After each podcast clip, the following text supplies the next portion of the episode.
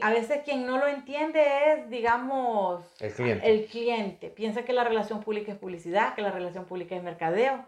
Entonces, no, todo es como una comunicación estratégica y todo, todo se complementa. Pero la relación pública es, vamos a sacar el contenido que, que, le interese al Heraldo Economía, vamos a sacar el contenido que le puede interesar al Heraldo Deportes, no una publicidad. ¿Por qué? Porque este contenido genera credibilidad. Radiográfico, el podcast. Amigos de Radiográfico, hoy con Carla Celaya, periodista, mercadóloga y qué más. Y emprendedora. Carla Celaya, ¿cuándo te conocí yo a vos? Cuando estábamos en la universidad y empezamos a estudiar periodismo, ¿cierto? Sí, recuerdo que, bueno, yo te recuerdo, Gerson, de una clase de estadística. Por ahí. En, la, en las clases generales, ahí por el 2000. Ya hace tiempo. Ya hace tiempo, sí. ¿Y vos por qué estudiaste periodismo? Fíjate que la realidad, más que periodismo, yo era, era más una carrera social, porque estaba entre periodismo o publicidad y comunicación, que en ese entonces solo la tenía Unitec. Pero al final eh, decidí apostarle al periodismo, ¿verdad? Y bueno, entré a, a, lo que fue la Universidad Nacional Autónoma de Honduras y la realidad que no, no me arrepiento de mi elección. ¿Y te gustó eh, cómo te impartieron la carrera o no, porque yo soy muy crítico a veces de lo que me enseñaron o no, pero no sé si vos estás... Yo creo que hay pros y contras. Por ejemplo, eh, hay que resaltar que el de la autónoma nunca tiene nada fácil. Entonces, eso, eso te hace tener un poquito de garra. Hasta un pupitre hay que buscarlo, sobre todo en las clases generales. Eh, de los catedráticos, había unos que eran muy buenos, ¿verdad? Eh, que les notabas, que, que te exigían y habían otros que, pues yo, honestamente, ahora que ya, ya, ya tantos años de experiencia, sí, realmente siento que eran mediocres. Y que sí podía la facultad de periodismo tener muchas mejoras, eh, haberse modernizado más en aquel entonces, no sé cómo estará ahora, ¿verdad? Eh, pero bueno, se agradece al final de cuentas lo que, lo que uno aprende, pero definitivamente que es la experiencia y tu día a día en la profesión, lo que, lo que te ayuda, lo que te da eso que no te enseña la, la universidad. Bueno, y cuando saliste de la carrera de periodismo, eh, ¿dónde empezaste a ejercer o, o, cómo, cómo, fue tu inicio? Ah, bueno, te cuento, no, yo todavía estaba en periodismo, estaba en último año de periodismo cuando, así como la antigua, fíjate, carteles en, en toda la facultad de periodismo y el Heraldo estaba pidiendo alumnos que estuvieran en último año de universidad y sobre todo que les gustara redactar. Así que me presenté, eh, hice una prueba y de ahí salí seleccionada para sacar una capacitación. Esta capacitación la daba una consultora internacional que estaba trabajando en un cambio de imagen y de contenido de, de Diario El Heraldo la realidad, mis planes, Gerson, era poder participar en esta capacitación porque yo miraba el Heraldo como un lugar para poder hacer mi práctica. Muy bien. Ahora, no es que estaba planeando yo entrar a, a, trabajar. Entonces, ya cuando entramos a esa capacitación, uno dice capacitación, te imaginas sentado, ¿verdad? Y que te van a estar dando clases Ajá. y que vas a estar ahí las 6, 7 horas. Y cuando llegas, te dieron como dos horas de clase y de un solo me dijeron, vaya, vaya a noticias y entonces a todos, a los 25 alumnos que fueron seleccionados de diferentes universidades, porque estaba la Autónoma, estaba la Católica, Unitec, estaba la José Cecilio del Valle. Entonces era literalmente hacer noticias y es ahí donde te das cuenta, ¿verdad? De, de cuando te mandan y, a la guerra. A, a, la guerra, ajá, y decir, no, no es lo mismo la teoría que cuando ya estás en, en, en el campo, el, la falta de criterio de uno como alumno eh, que solo la experiencia te lo da, pero que creo, ¿verdad? Que si, si tuvieras una mejor, si te, hubieran asesorado mejor en la universidad, esta parte podría ir reforzada por parte de los alumnos cuando ya salen a, a la vida real. Tal vez me voy a adelantar un poco en, en la línea cronológica, pero mencionas algo clave. Yo siento que en la Universidad Autónoma nos prepararon para ser empleados de toda la vida, pero jamás nos enseñaron a emprender, a pensar en, en, en lo propio. ¿Crees que le hizo falta eso también a tu educación de la universidad? Que te dijeran, Carla, vos de aquí en adelante pensá en tener tu empresa periodística o tener tu agencia de, de comunicaciones o simplemente te prepararon para ser una empleada de un medio de comunicación? Bueno, voy a hacer una comparación, no sé si es justa, pero va, hay que darle el mérito a Unitec. Estamos hablando de, de, del año 2000, que ellos preparaban a sus universitarios para ser gerentes, para ser dueños de empresas. Y no, eh, en, en la autónoma solo te, te dan un panorama bien completo en el caso que usted trabaje en un periódico, en el caso que usted vaya a la televisión, en el caso que usted vaya a la radio. Y si no, te, te programan para, para venir, ¿verdad? Y trabajar en un medio o, eh, o, lo que la mayoría, que me parece que es otro error también de periodistas querían, que era entrar a las relaciones públicas, que es un campo que es bien diferente al periodismo, pues es lo opuesto. Es importante tener noción de la relación pública, pero es una carrera. En otros países la relación pública es, es, diferente. Es, diferente. Y nosotros solo llevamos una clase en toda la carrera. De y una clase que es de las que yo te puedo decir que no me enseñó absolutamente nada. Sí. Entonces, eh, si te preparan, te meten ese chip y de ahí, ¿verdad? No te dicen que después llegas a cierta edad y van a venir muchachos más jóvenes y te, vos tenés que ir No estás preparado para el relevo y, y, y, esa evolución que vos decís. Y entonces, eh, volviendo a la línea de tiempo, eh, haces la, esta prueba con, con esta consultoría que, que, que, paga el Heraldo, si, si, mal no recuerdo, Innovation, era ¿no? una, una, empresa española, argentina, y terminan quedándose algunos de ustedes. ¿Y vos terminas seleccionada o, o, cómo fue la cuestión? Sí, realmente que, bueno, se armó un grupo bien bonito de 25 personas, habían unos que eran incluso del interior. Y, de entrada ellos hacen una especie de carnicería porque dicen, bueno, estos 25 vamos a hablarle a 10 y, te queda la espinita. Yo honestamente dije, yo para mí es un logro que, que estuviera seleccionada entre los 25 porque fueron varias personas, ¿verdad? De diferentes universidades y tu prueba era la redacción. O sea, literalmente te daban a la antigua un papel y un lápiz y, y te, te ponían como un caso y que redactaras la noticia. Entonces, de las personas que participaron, fueron 25 las que salieron seleccionados. Y para mí eso ya era ganancia, te lo digo, porque no, no pensé en algún momento salir seleccionada. Y luego, bueno, iban hablándole a varios, a, a varios, a varios conocidos, ah, que a mí me hablaron. Yo dije, ah, ya solo queda, ya, ya eran nueve. Yo dije, ya no me hablaron. Y creo que fui la número 10. Eso. Entonces después sí, ya cayó la llamada, Carla, fíjate que necesitamos que se presente. Entonces yo fui la última en llegar y me, me incorporé, recuerdo muy bien, después de una Semana Santa. Y bueno, ahí es donde yo supe realmente, ahí es donde yo le agradezco al Heraldo porque sí me formé con, con criterio periodístico. No, creo que es una gran escuela, ¿no? De, es una gran escuela. Definitivamente. Y no solamente de, un grupo de periodistas, sino que de generaciones enteras de, de periodistas. Y empezás entonces en el Heraldo te asignan una, te asignan una fuente o, o, cómo, o, cómo, fue la cuestión? Pues la realidad, este, Innovation lo que hacía era como ver tus capacidades. Eh, por ejemplo, tenía una compañera que era muy buena en deportes, entonces a ella la asignaron a deportes. Otros eran muy buenos en economía, entonces a mí me pusieron en una sección que querían reforzar que se llama Superguía. Se llamaba, no sé si existirá todavía, se llamaba Superguía y que era como temas de curiosidades, de compras. Este iba anexada con la sección de vida. Yo trabajaba para las dos secciones, pero creo que más iba enfocada a los nuevos productos porque casi dos meses después de que yo entro, entró la revista mía. Okay. Entonces era más con ese enfoque, el enfoque editorial de revistas, cultural, espectáculo y todo lo que es compras y tendencias de moda y así, todo, ese periodismo legacy que, que tenían eh, gran influencia en aquellos años y que ahora pues el Internet les ha venido a robar un, un poco el protagonismo. Y entonces empezás a hacer carrera en, en, esta área que era como de servicio, utilidad, espectáculos, cultura, eventos sociales, y, y, de ahí para adelante, ¿cuántos años estuviste en el Heraldo? Estuve de manera intermitente porque salí un tiempo para poder finalizar la carrera, porque en el Heraldo sabes que no hay horario. No, imposible. No, imposible, entonces, y, y literalmente solo sacando ya la carrera me vuelven a hablar. Me vuelven a hablar para... O sea, dejaste una buena impresión y te vuelven a traer. Me, me vuelven a hablar esta vez para la sección de vida para cubrir espectáculos. Vale. Entonces, eh, esa fue una experiencia bien bonita.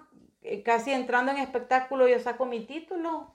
El Heraldo se tomó, incluso fue a cubrir, sacó, me sacó, ¿verdad? Que como una de sus periodistas ya había sacado la licenciatura.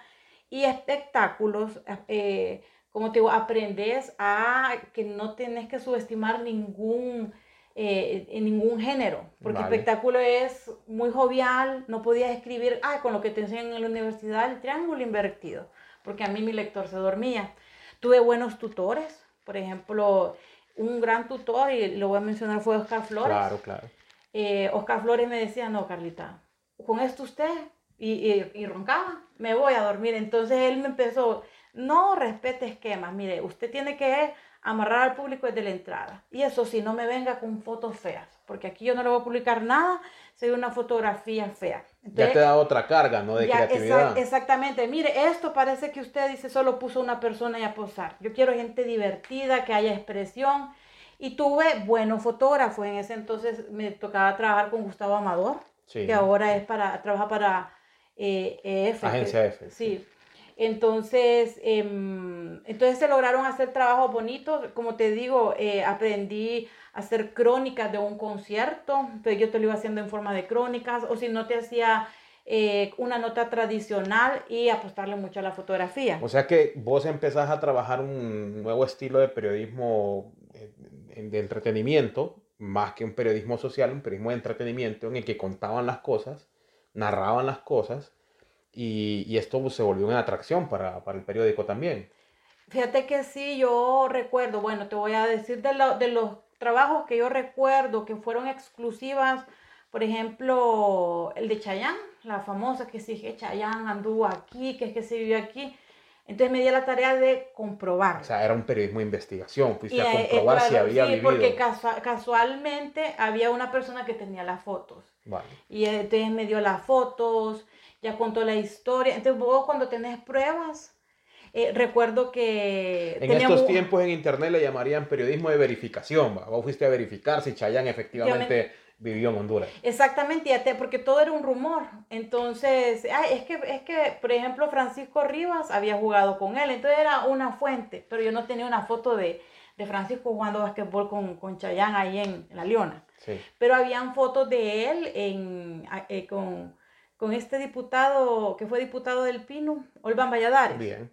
Entonces con él estuvo viviendo mucho tiempo, eh, varios meses acá. Entonces hacía ese tipo de trabajos, hacíamos mucho ranqueo, mucho ranking que te facilita al lector el top 10 de, de X tema. Entonces eran trabajos realmente bonitos. Cuando iba a venir una estrella, se empezaba a socializar desde la llegada de la estrella eh, con, con curiosidades, ¿verdad? Cosa que siento que hay escasez ahora de profundizar. Algo que vos veas sencillo, se buscaba talento desde eh, gente que hacía grafitis, em, dábamos, bueno, ahora siempre se le da apoyo, por ejemplo, a, los talentos así como Cecia, pero ahorita la gente, ah, Cecia, Katherine, eh, Angie, sin, sin imaginar, yo cubría la primera eh, académica hondureña que se llama Noelia Sosa, que fue en la Academia Estados Unidos, ¿verdad? Ella quedó en tercer lugar. Esa fue la primera representante hondureña. Sí. Que, o sea, que Honduras ha tenido buenos papeles. Entonces creo yo que a veces estas generaciones no se encargan de informarse bien o de profundizar. Realmente podríamos hacer trabajos bonitos de exacadémicos hondureños, como te digo, hacer más consultas, porque este un, por darte un ejemplo, ¿verdad? Un, programa que está bien posicionado en lo, en lo que es Centroamérica. Entonces todo eso y yo lo aprendo en, lo que es en el Heraldo, en el día a día, en cómo tenés que ir, ¿verdad? Resolviendo, porque en el Heraldo no te preguntan, te dice haga y resuelva. Total.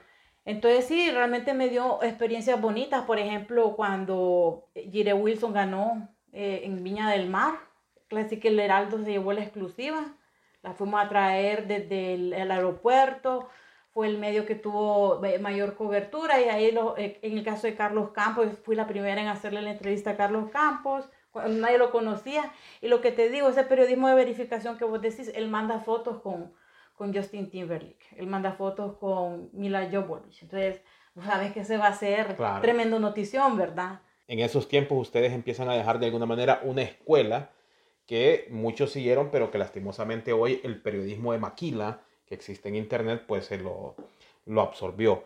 Carla, ¿y, cuántos años estuviste entonces en el Heraldo cubriendo este tipo de fuentes? Bueno, mira, eh, después de espectáculo, eh, vengo yo y me voy a Costa Rica, ¿verdad? Sí, ese es un capítulo que me interesa mucho porque hay que hacer un, una diferenciación o una comparación entre las dos escuelas, el periodismo de Costa Rica y el periodismo de Honduras. Y en, en, Costa Rica lo que logré hacer, ¿verdad? Porque por, por temas legales, lo, yo, lo, yo lo que logré eh, aplicar fue una pasantía en televisión, que ya es bien diferente al, al, al medio escrito, en Repretel. Sí. Eh, te voy a decir que en tema, en aquel entonces, estamos hablando de 2008, en temas tecnológicos Honduras andaba bien. Nosotros teníamos ya televisión digital, Costa Rica estaba todavía que pasaba un VHS al otro para poder eh, hacer la edición de, de la noticia. Sin embargo, eh, sí hay que resaltarle, ¿verdad? Número uno, bien competitivo su, su, aspiración salarial. Como te digo, sí son innovadores en muchos programas. Eh, tienen, le apuestan a todo, desde lo popular hasta, lo, hasta lo más élite, que yo creo que años después es donde empieza a agarrar programas como HCH. Ya Costa Rica lo tenía, no tal vez a, nivel de canal, pero sí de programa. Uh. Pero yo creo que eh, los medios grandes acá sí le compiten perfectamente a Costa Rica. Nosotros tenemos mayor saturación de medios, o sea, en Honduras hay una cantidad exagerada de medios, en Costa Rica solo va a haber cuatro. Y unas cinco o seis emisoras bien posicionadas no tienen esa saturación de medios. Eh, esos periodistas sí son bien preparados y, mm, y ¿cómo te puedo decir? Pero eh, siento yo que en, en la pasantía, pues eh, la experiencia que me daba el Heraldo no me hacía novata, así claro. que no era una mala embajadora.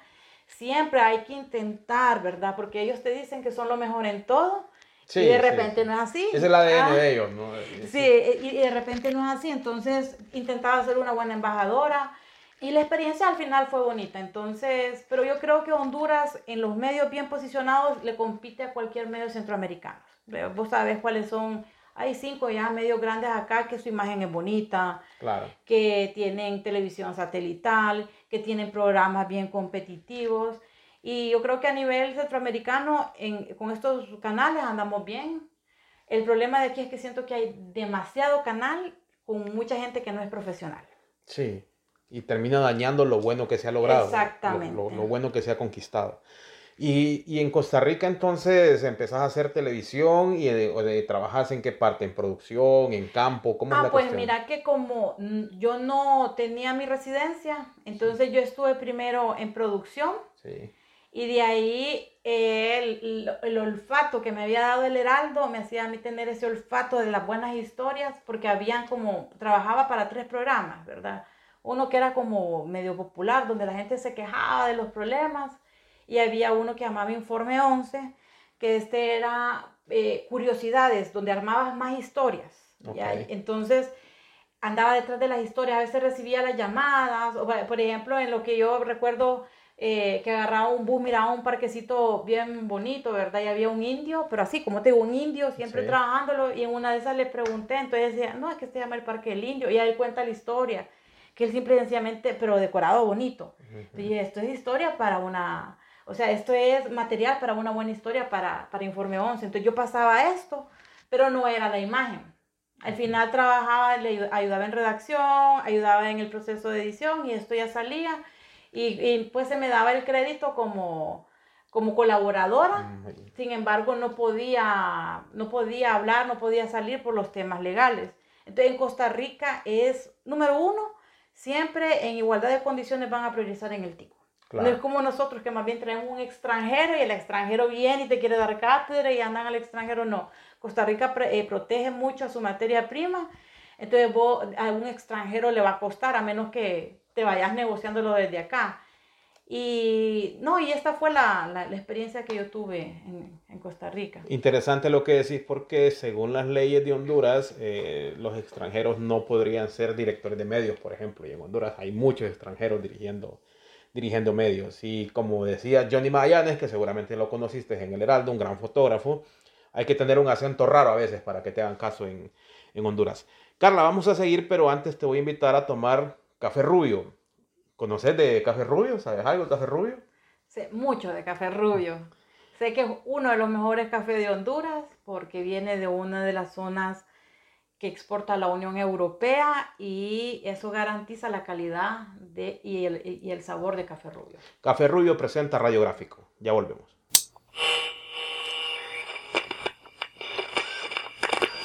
Radiográfico, el podcast. De regreso en Radiográfico con Carla Celaya, periodista, mercadóloga y especialista en relaciones públicas. Ahora vamos a hablar de relaciones públicas, Carla, porque decías al inicio que es una carrera completamente diferente en la práctica al periodismo. Y aquí en, la, en Honduras, en las universidades, nos enseñan someramente las relaciones públicas. ¿Cómo definir relaciones públicas? Bueno, las relaciones públicas es eh, esa parte que va a generar el contenido que le va a generar interés a los medios de comunicación. Por un lado, ¿verdad? Y va a ser esa parte que va a sacar tu lado positivo. O sea, la relación pública no puede ser objetiva porque lo que va a hacer es sacar el lado positivo y de una u otra forma venir y omitir, ocultar o ver cómo se puede replantear las debilidades de una empresa o de una institución. Tengo una percepción yo, no sé si los relacionadores públicos hondureños lo están haciendo bien o lo están haciendo mal y vos me, me vas a ayudar a, a entenderlo. En Honduras los relacionadores públicos se dedican más a la defensa del personaje para el que trabajan, entiéndase empresa, entiéndase jefe, entiéndase institución, que realmente hacer labores de relaciones públicas, así como lo acabas de explicar.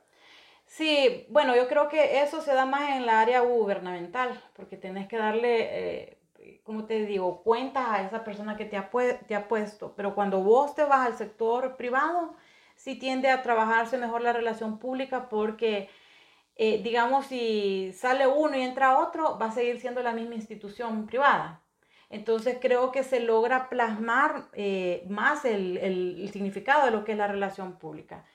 Eh, siento que también el sector privado tiene todo el manejo de un mapa de crisis, que el gobierno, ningún gobierno aquí lo tiene porque constantemente están en crisis. Entonces, literalmente el relacionador público lo que está haciendo es conteniendo las crisis de las críticas de los medios de comunicación, por ejemplo, ahora que no puedes parar las redes sociales, ¿verdad? Imposible, ¿no? Sí, imposible y te vas a ver muchas noticias verdaderas, muchas noticias falsas, entonces, pero también generan crisis. Pero si a nivel gubernamental sí te diría que defienden más a, la persona a, quien le rinden cuentas.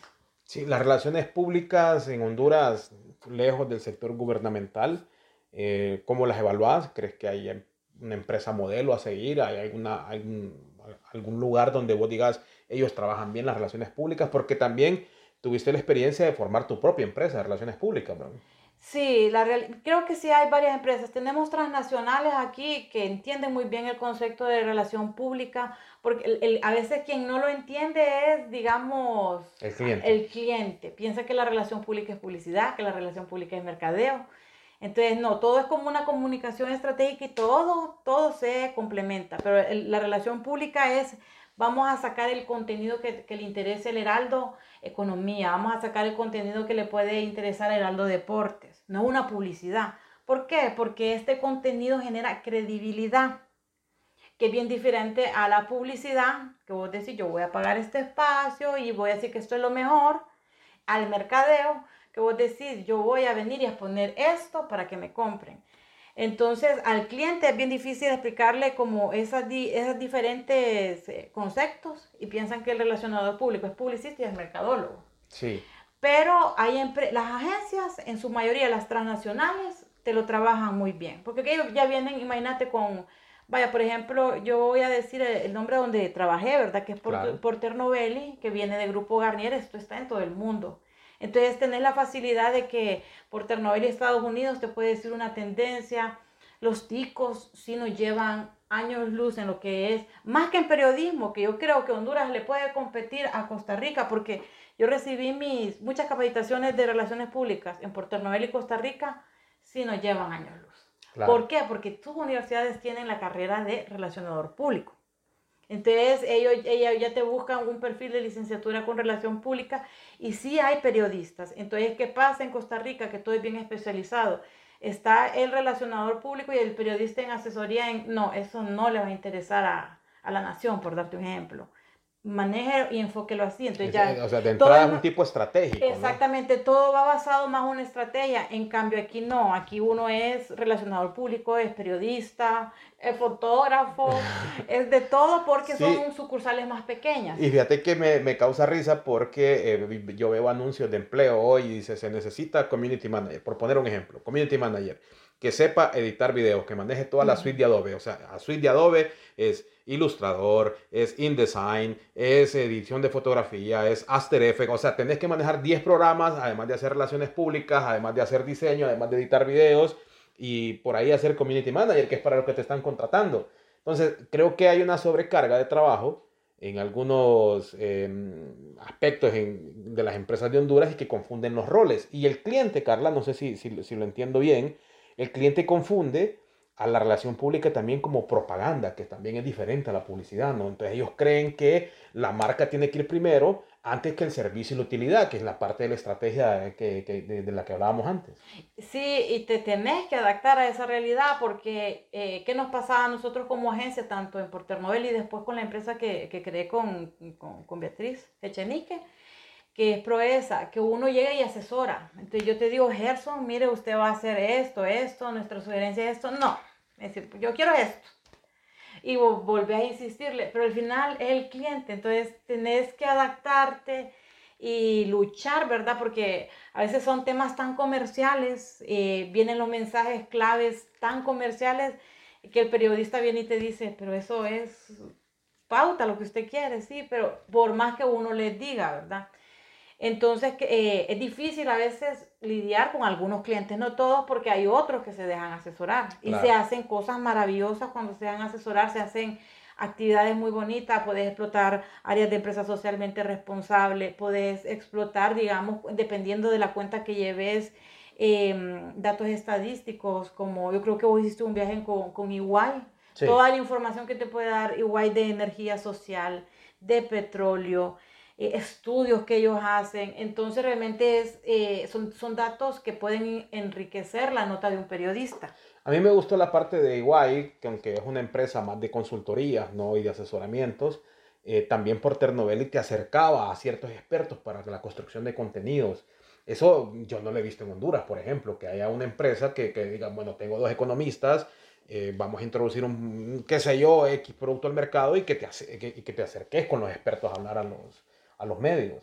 Eh, sí hay unas, las, em, las, transnacionales grandes que tienen acceso a, a los expertos, sí los tienen, eh, pues, eh, y sí te lo pueden hacer. Por ejemplo, yo llevé una, una empresa que, es de un hondureño, pero trabaja más en Estados Unidos por, por el tema, ¿verdad? Que era agrónoma.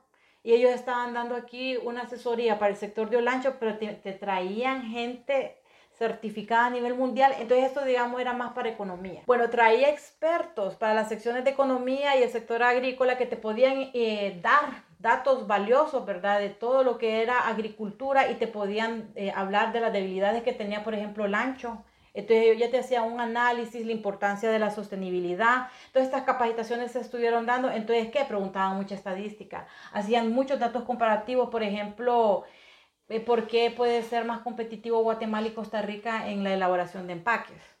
Pues simplemente porque su energía es subsidiada para el sector industrial y nosotros como país tenemos que pagar, aunque sea el sector industrial, la energía. Y hay un punto que me interesa, porque cuando vos mencionas todos estos datos, significa que el relacionador público debe estar plenamente informado de la nación, del concepto de nación y de, y de cómo está marchando el plan de, el plan de nación. Un relacionador público no puede entonces empezar a, simplemente pensar en, en, defender, en hacer propaganda. Él debe también hacer propuestas, ¿no?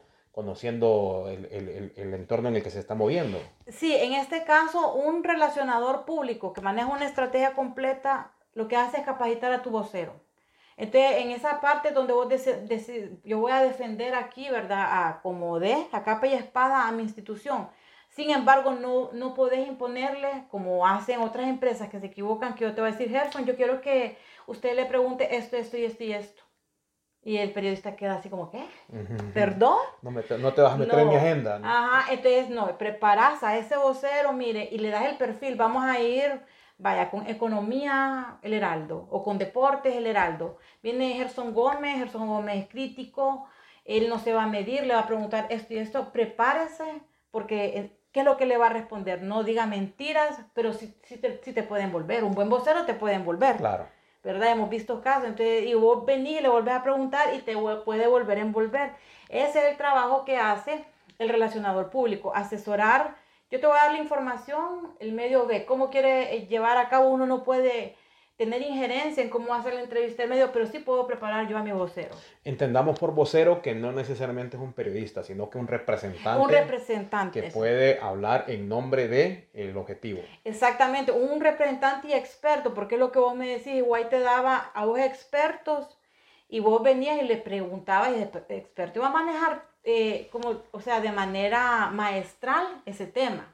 Entonces, aquí, por ejemplo, a mí me tocó llevar empresas de centros comerciales que te pueden hablar, por ejemplo, de nuevas tendencias de exposición de vitrinas que costaba venderlas, pero era, pero era útiles para ciertas secciones. Eh, tuve, por ejemplo, empresas que eran pollo y huevo, que eso, aunque uno lo ve así, es sumamente importante porque es canasta básica. Entonces tenías ingenieros agrónomos que te podían decir eh, proyecciones si no hay lluvia, proyecciones si hay lluvia, este, cuánto te puede aumentar la carne de pollo y, lo, lo, que te digo, pues hacen comparaciones en relación a los otros países. Tuve del sector energía, que esto siempre es una crisis en Honduras, donde te dan desde lo más sencillo, consejitos para ahorrar energía hasta temas, ¿verdad? Que ya agarraban instituciones como la ENE. un sector bravo, el de energía en Honduras, ¿no? Porque ahí hay una cantidad de intereses grandísima. Y tuve un gran vocero, porque era el, el ingeniero Ernesto Cálix, que había sido presidente de el Colegio de Ingenieros Eléctricos. Entonces era un señor que economía, país, y él iba por un tema, entonces lo que, necesitaba yo, que él me fuera con la presencia de marca de equipos industriales. Aunque le preguntaban, le tomaban fotos a la marca, ya estaba haciendo mi función de relación y él estaba ayudando a los periodistas a abordar otro, a otros temas, porque hablaba de, contratos. Él te decía, por ejemplo, lo dijo hace como cuatro años, eh, lo complicado que iba a venir a esos contratos que se habían hecho. Y mira, ahorita lo estamos viviendo, que no te ibas a poder liberar de energía Honduras. Em, entonces sí, es otro mundo bien diferente. ¿Por qué? Porque el periodista cuestiona, el periodista busca la verdad. El relacionador público tiene que generar contenido, pero tiene que ser un contenido que no vaya a afectar la institución que está representando. Total. Carla, ¿cuánto estrés social puede producir la situación de un país? Por ejemplo, me decís, eh, bueno, yo miraba una empresa de energía, pero al mismo tiempo miraba un vendedor de huevos, y al mismo tiempo un gran centro comercial, que el centro comercial puede ser que necesite muy buena imagen. ¿Cuánto estrés social puede, se puede vivir en, las relaciones públicas? Fíjate que es un estrés bien similar al del periodista. Está siempre contra el tiempo, eh, eh, como te digo, ten, eh, puedes sentir la inconformidad ese del cliente, puedes sentir la inconformidad del periodista. O sea, te caen quejas de los dos lados y vos tenés que hacer un equilibrio. Yo no puedo hablar mal de mi cliente, pero al cliente yo no le puedo hablar mal del periodista. Em, y tengo que cuidar al periodista para que después no me la agarre, no la agarre contra la marca. Exactamente, porque estás, eso es bien importante, bien expuesto a el soborno.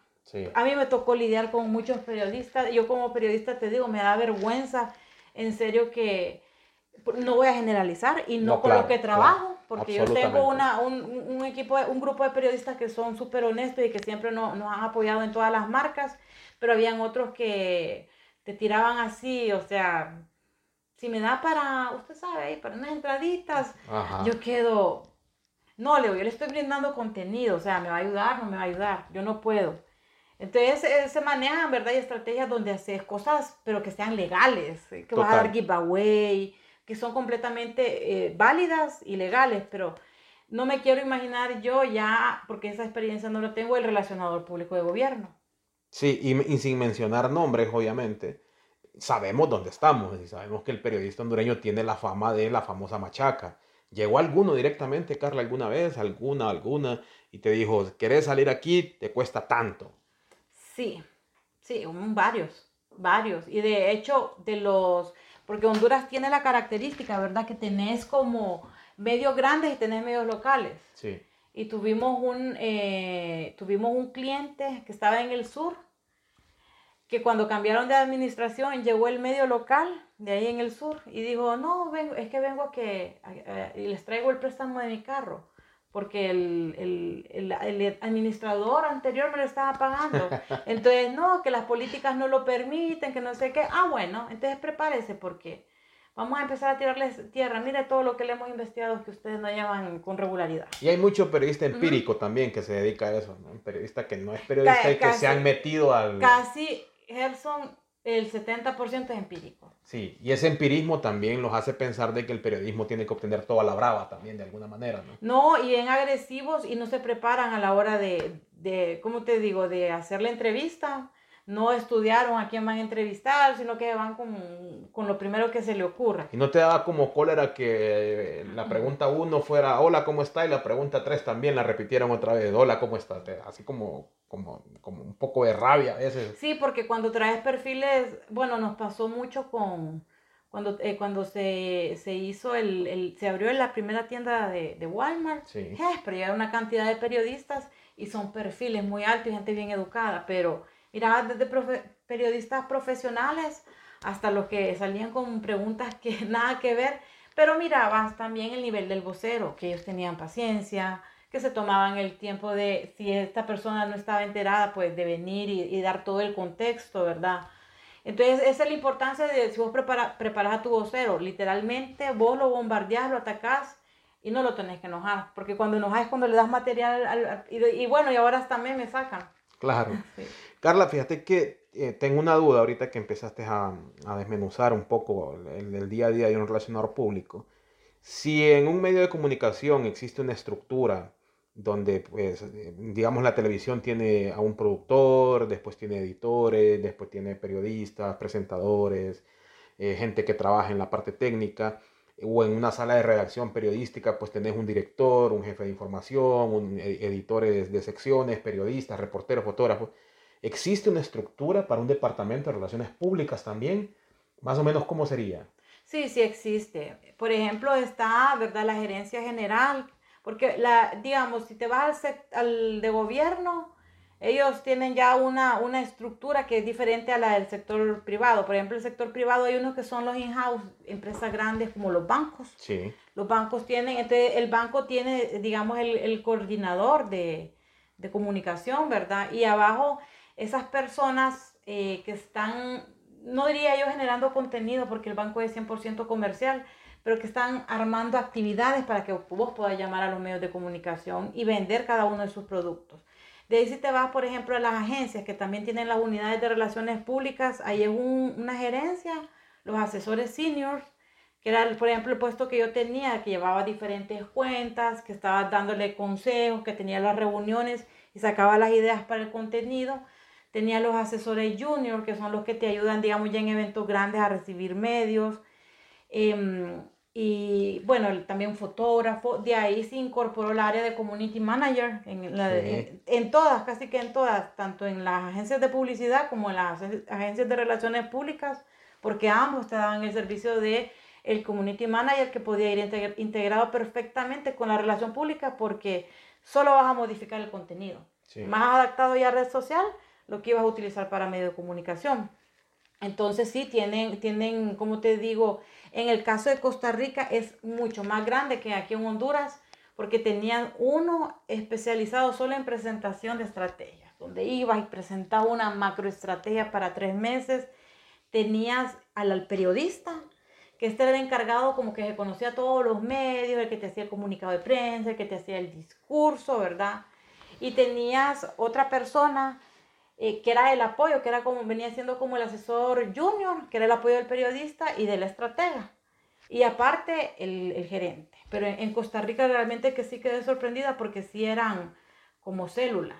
Y cada célula era un gerente y tres personas más.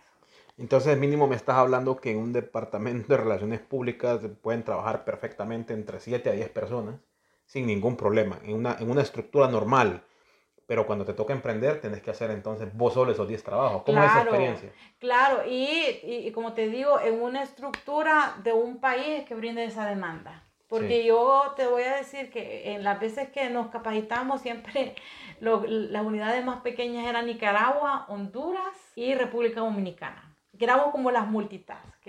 y en cambio, lo que era Costa Rica, Guatemala, y de ahí en menor escala El Salvador tenían estructuras más grandes. Pero era porque tenían eh, cuentas grandes, porque tenían bastantes clientes. Entonces, bueno, sí, en Estados Unidos, igual, vos ves, va una empresa como es la que da la consultoría a los Oscars. Claro. y verdad, entonces tienen eh, monstruos. En cambio, en Honduras hay también, así como hay de medios, un montón de agencias, más a las agencias nuevas y más los freelance, porque también el servicio de relación pública, hay empresas que contratan, te contratan solo a vos. Sí. Yo tuve varios colegas que llevaban, eh, ¿cómo te digo? Que han llevado telefonías o productos de belleza y no se quieren ligar a una agencia. Sienten que es más rentable solo contratar a una persona. Radiográfico el podcast. Contame cómo es el hecho de, emprender en un país como Honduras.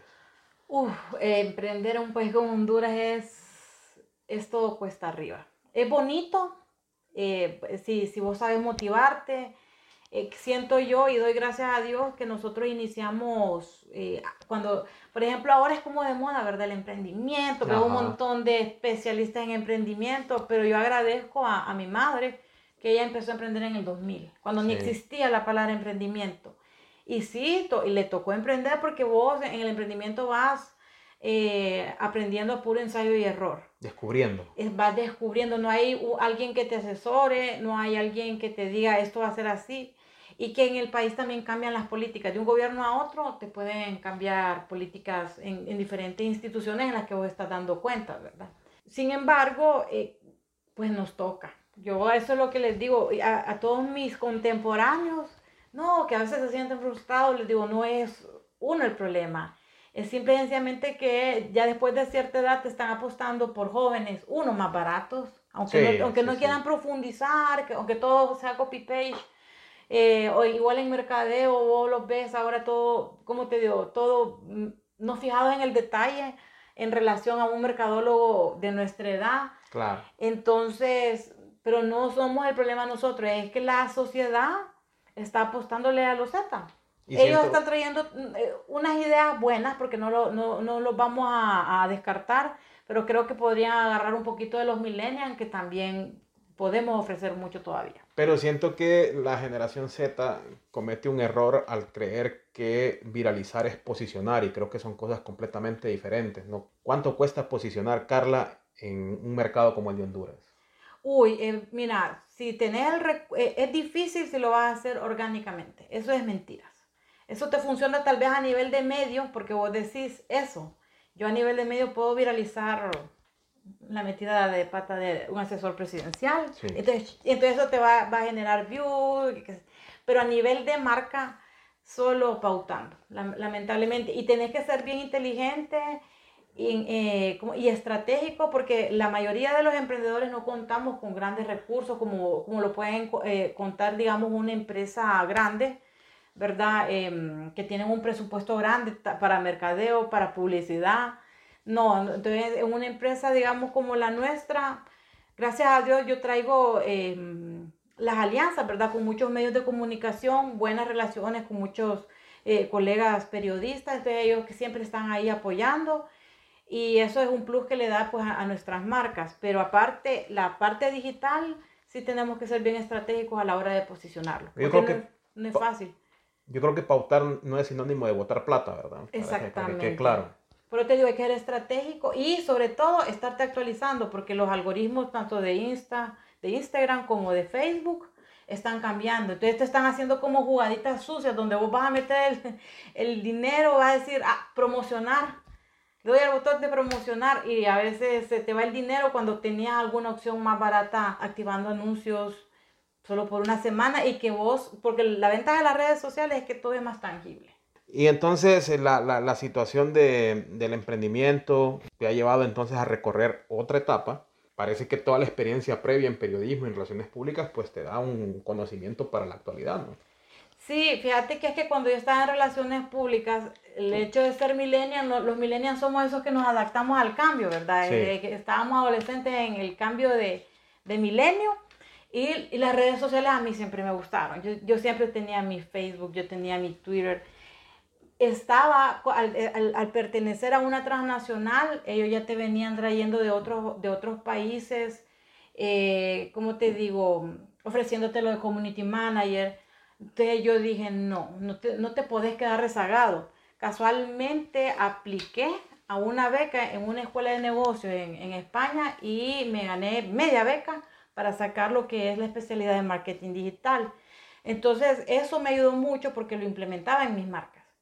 O sea, yo estaba todavía en, en la Agencia de Relaciones Públicas Proesa, pero lo, lo, implementaba porque como el, el, marketing digital es eso, ¿verdad? Llevar el, el, toda la estrategia de marketing a smartphone, a computadoras. Entonces dije, lo voy a utilizar con esto porque tengo, y pues iba viendo cómo iba creciendo la, la, la comunidad de seguidores, iba viendo qué podés, eh, estrategias meter, porque hay otras a las que ni en broma, ¿verdad? Podemos aplicar, por ejemplo, una pauta en, YouTube, es carísima. Jamás todavía ni, ni, la mediana empresa creo que puede aplicar todavía a una pauta en YouTube. Y pues las otras estrategias que ya solo te las hacen las empresas grandes. Entonces, eso me ayudó mucho y aparte, y bien importante para el que le gusta todo lo digital es seguir aprendiendo, porque lo que está vigente este mes, dentro de dos meses, ya viene y te hace una actualización Facebook y te tenés que acomodar, las tendencias cambian. Imagínate que nosotros éramos, bueno, periodistas en lo que yo he estado, después que los influencers y ahora que los TikTokers. O sea, no sé qué va a venir después. vienen cosas eh, que no nos imaginamos todavía. Y, y en, ese, en ese mundo de, medios de comunicación, medios legacy, medios innovadores, relaciones públicas, youtuber, tiktoker, no puedes menospreciar a nadie al, final alcance es alcance para la marca, ¿no? No puedes menosprezar absolutamente a nadie. Correcto, no puede, y todo es válido porque la exposición de tu marca va a ser válida en un influenciador. En, bueno, no he probado yo todavía porque ya es una generación más pequeña en los TikTokers. Es más, me resisto, yo sé que ya está, pero yo me resisto porque es aprender, pero en algún momento vamos a tener que aprenderlo porque ya las empresas lo están haciendo. Entonces, como tengo una tendencia que, no, que si vos querés seguir vivo, porque es eso, queremos seguir vivos. ¿Vos has visto, que murieron marcas como Kodak? Sí. ¿Verdad? Que en la telefonía eh, Motorola fue el primero y después los otros lo, lo comieron. Entonces, estás viendo que pasa a nivel de grandes empresas, uno de pequeña empresa no puede dormir. Pero es bonito, sea como sea, ir aprendiendo. Sí, te obliga a ser eh, autodidacta en todo sentido.